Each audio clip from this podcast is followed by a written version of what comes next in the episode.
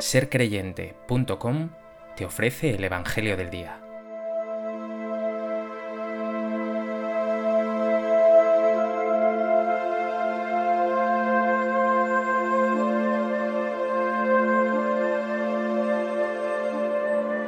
Del Evangelio de Juan.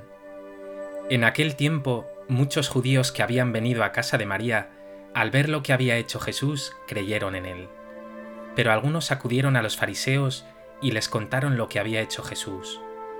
Los sumos sacerdotes y los fariseos convocaron el Sanedrín y dijeron, ¿Qué hacemos? Este hombre hace muchos signos.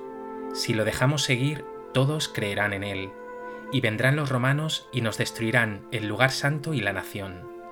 Uno de ellos, Caifás, que era sumo sacerdote aquel año, les dijo, Vosotros no entendéis ni palabra, no comprendéis que os conviene que uno muera por el pueblo, y que no perezca la nación entera.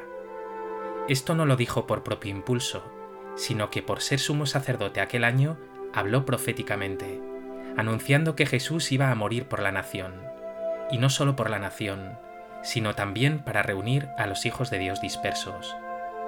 Y aquel día decidieron darle muerte. Por eso Jesús ya no andaba públicamente entre los judíos, sino que se retiró a la región vecina al desierto, a una ciudad llamada Efraín, y pasaba allí el tiempo con los discípulos. Se acercaba la Pascua de los judíos, y muchos de aquella región subían a Jerusalén antes de la Pascua para purificarse. Buscaban a Jesús, y estando en el templo se preguntaban, ¿qué os parece? ¿Vendrá a la fiesta? Los sumos sacerdotes y fariseos habían mandado que el que se enterase de dónde estaba les avisara para prenderlo.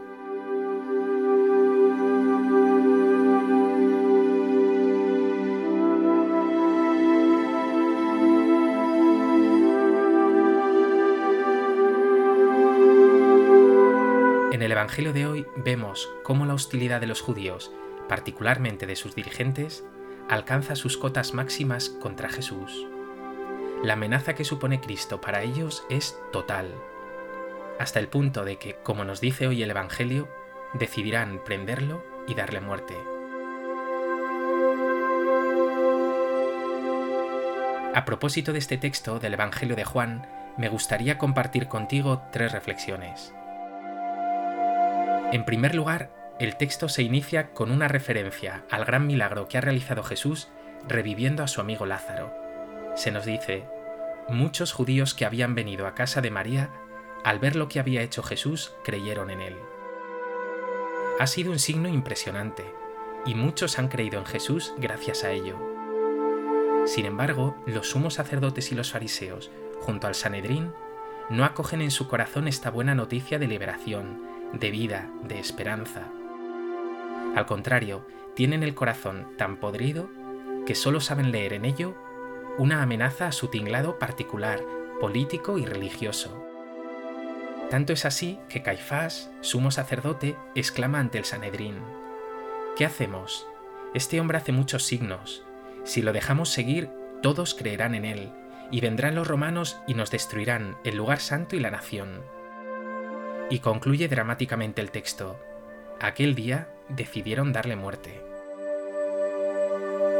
Piensa ahora en ti. Tú también ante diversas situaciones, especialmente de prueba, no sabes ver la vida, lo bueno que hay debajo de estas circunstancias. Tu mirada no se centra en la belleza de la vida, en los gestos de entrega y amor, muchos de ellos heroicos, sino en aquello que amenaza tus esquemas o tu bienestar. Por eso pregúntate, ¿cómo es tu mirada ante la realidad? ¿La ves amenazante? ¿Solo sabes ver motivos para la desesperanza?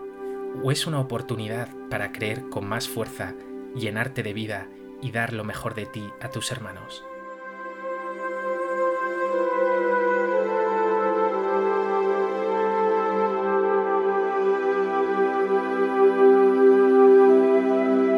En segundo lugar, la frase más llamativa del texto de hoy es la que exclama Caifás. No comprendéis que os conviene que uno muera por el pueblo y que no perezca la nación entera. En un sentido superficial o básico, Caifás está diciendo que conviene matar a Jesús para no poner en peligro la estabilidad de todo ese tinglado religioso que se basaba en el templo, en la ley y en el sábado. un templo, una ley y un sábado que Jesús ha puesto en cuestión con sus palabras y obras una y otra vez. Sin embargo, el evangelista Juan sugiere ir más allá y ver en estas palabras un sentido profético, y así lo indica diciendo, habló Caifás proféticamente, anunciando que Jesús iba a morir por la nación, y no solo por la nación, sino también para reunir a los hijos de Dios dispersos. Efectivamente, Jesús morirá por el pueblo, es decir, por nosotros, por ti. Su entrega hasta la muerte, su amor infinito, abrirá ante ti el camino de la vida. El sinsentido, el pecado y la muerte los ha superado, es más, los ha destrozado. En la Pascua de Jesús, en su muerte y resurrección, se te da la vida eterna. Este amor inmenso de Jesús por ti transforma tu vida, te hace a ti entregarte más, vivir renovado.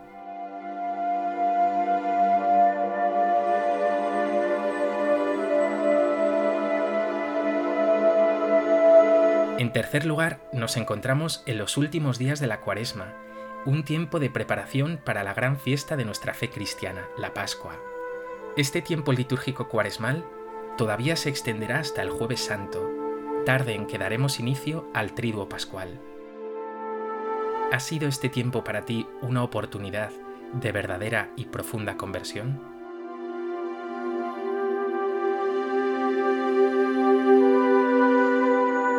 ¿Estás preparado para celebrar la Semana Santa, la Pascua, la muerte y resurrección de Jesús?